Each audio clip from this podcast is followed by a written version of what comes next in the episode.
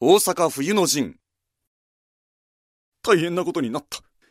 とにかく、味方を集めなければ。秀頼は慌てて各地の大名に協力を頼みます。しかし、大名は誰一人として秀頼に味方しませんでした。誰一人としてです。薩摩の島津家久には政宗の脇差しを送ってまで協力を呼びかけました。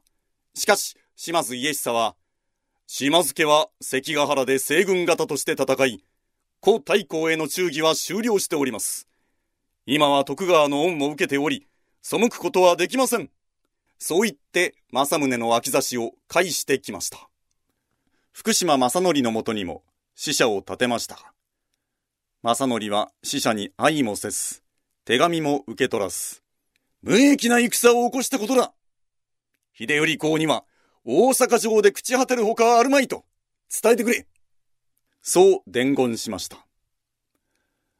故太閤秀吉の子飼いの福島正則にしてこの態度でしたので、他は押して知るべしでした。大名たちにとっては、現在俸禄を与えてくれる方こそが主人であって、それは秀頼ではなく、家康秀忠だったのでした。結局、秀頼は一人の大名の協力も得ることができませんでした。しかし、浪人たちがいました。関ヶ原でお取り潰しになった浪人たちがいた。明石照住、後藤又兵衛、真田信繁、雪村、長宗我部森近などです。彼らは徳川の政権に反発し、敵意を持っていましたから、ここぞと豊臣方につきました。結局、10万人ほどの浪人が集まりました。慶長19年、1614年10月1日、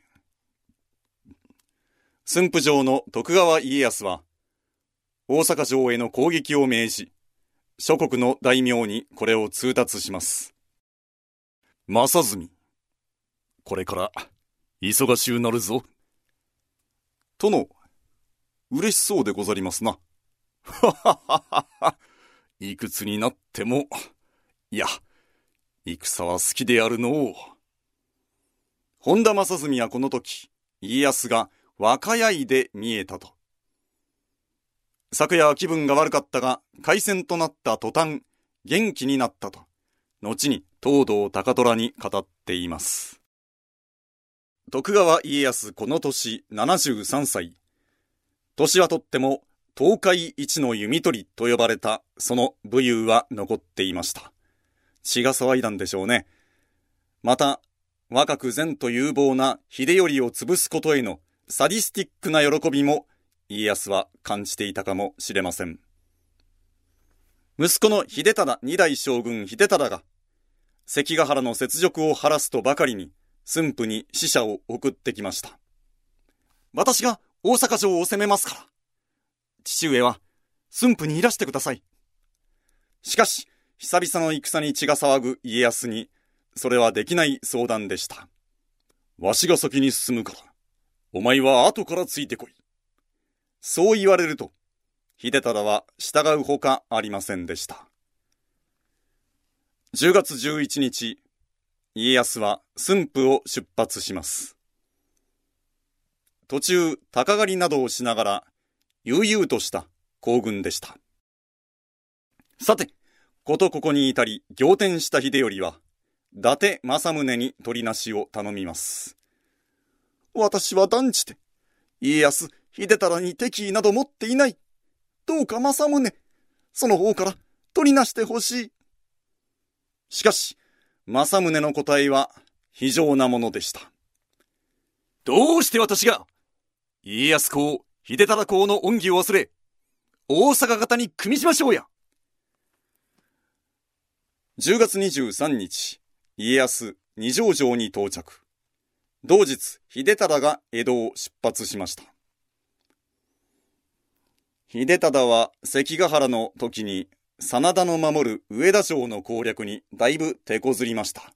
それで天下分け目の関ヶ原合戦に参加できませんでした。戦後そのことを父家康からこっぴどく怒られます。怒られたというかずっと無視されていた。そのことがよほどトラウマになっていたんでしょうかね。今回は秀忠は急ぎすぎるくらいに急いでいました。そこで家康は秀忠のもとに使いを立てて、何万という大軍が動いているのだ。もっとゆっくり進め、と助言したということです。11月15日、家康と後から合流した秀忠、合わせて京都を出発します。総勢20万とも言われる大軍で大阪城を目指します。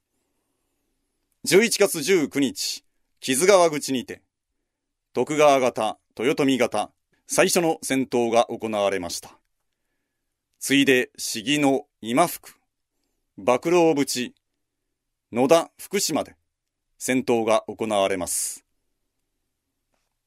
12月1日、家康秀忠軍は、天満、千葉、高麗橋と迫り、大阪城南西6キロの茶臼山に本陣を置いて、大阪城包囲網を狭めていきました。また、戦を仕掛ける一方で、家康は大阪方との和平交渉を並行して進めていました。一体いつ抗議すんだよ一体いつ抗議すんだ、大阪城は見えているというのに。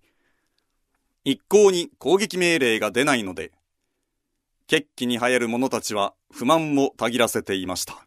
そんな中、12月3日、家康方の松平忠直、前田利常、井伊直孝が、真田幸村の守る出城、真田丸に攻撃を仕掛けます。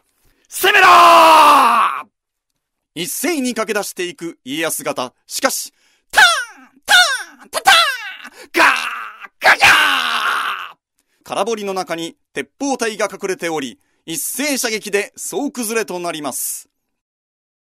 12月4日、秀忠が岡山に着陣しました。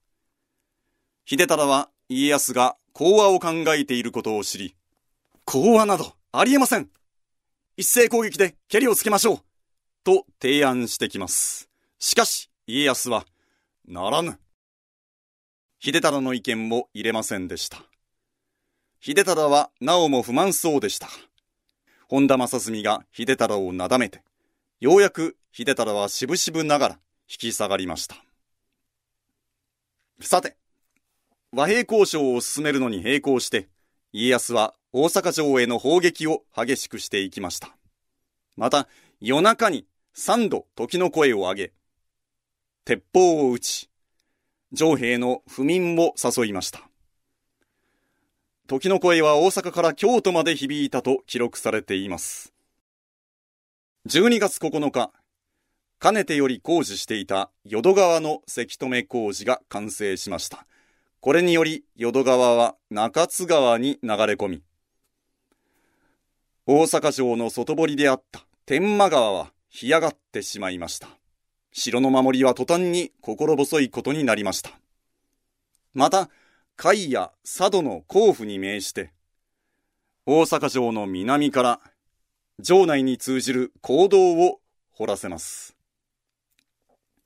12月15日、豊臣方から和議の申し出があります。その条件は、淀殿を人質として出す代わりに、浪人たちに禄を与えてやってくれ、というものでした。家康の答えは、功績も立てない者に禄を与えるなど、聞いたこともない。そう言って講和を拒みました。なかなかに強気です。12月16日、家康は大阪城への砲撃を一層激しくします。ダガーンダガーン多くは城まで届きませんでしたが、その中の一発が偶然にも天守に命中。この砲撃で、淀殿付きの次女8人が死亡しました。な、なんという。もうこんな怖いのは嫌じゃ。怖お怖お淀殿の気持ちは一気に講和へと傾きました。さて、大阪城には淀殿の妹、上皇院がいました。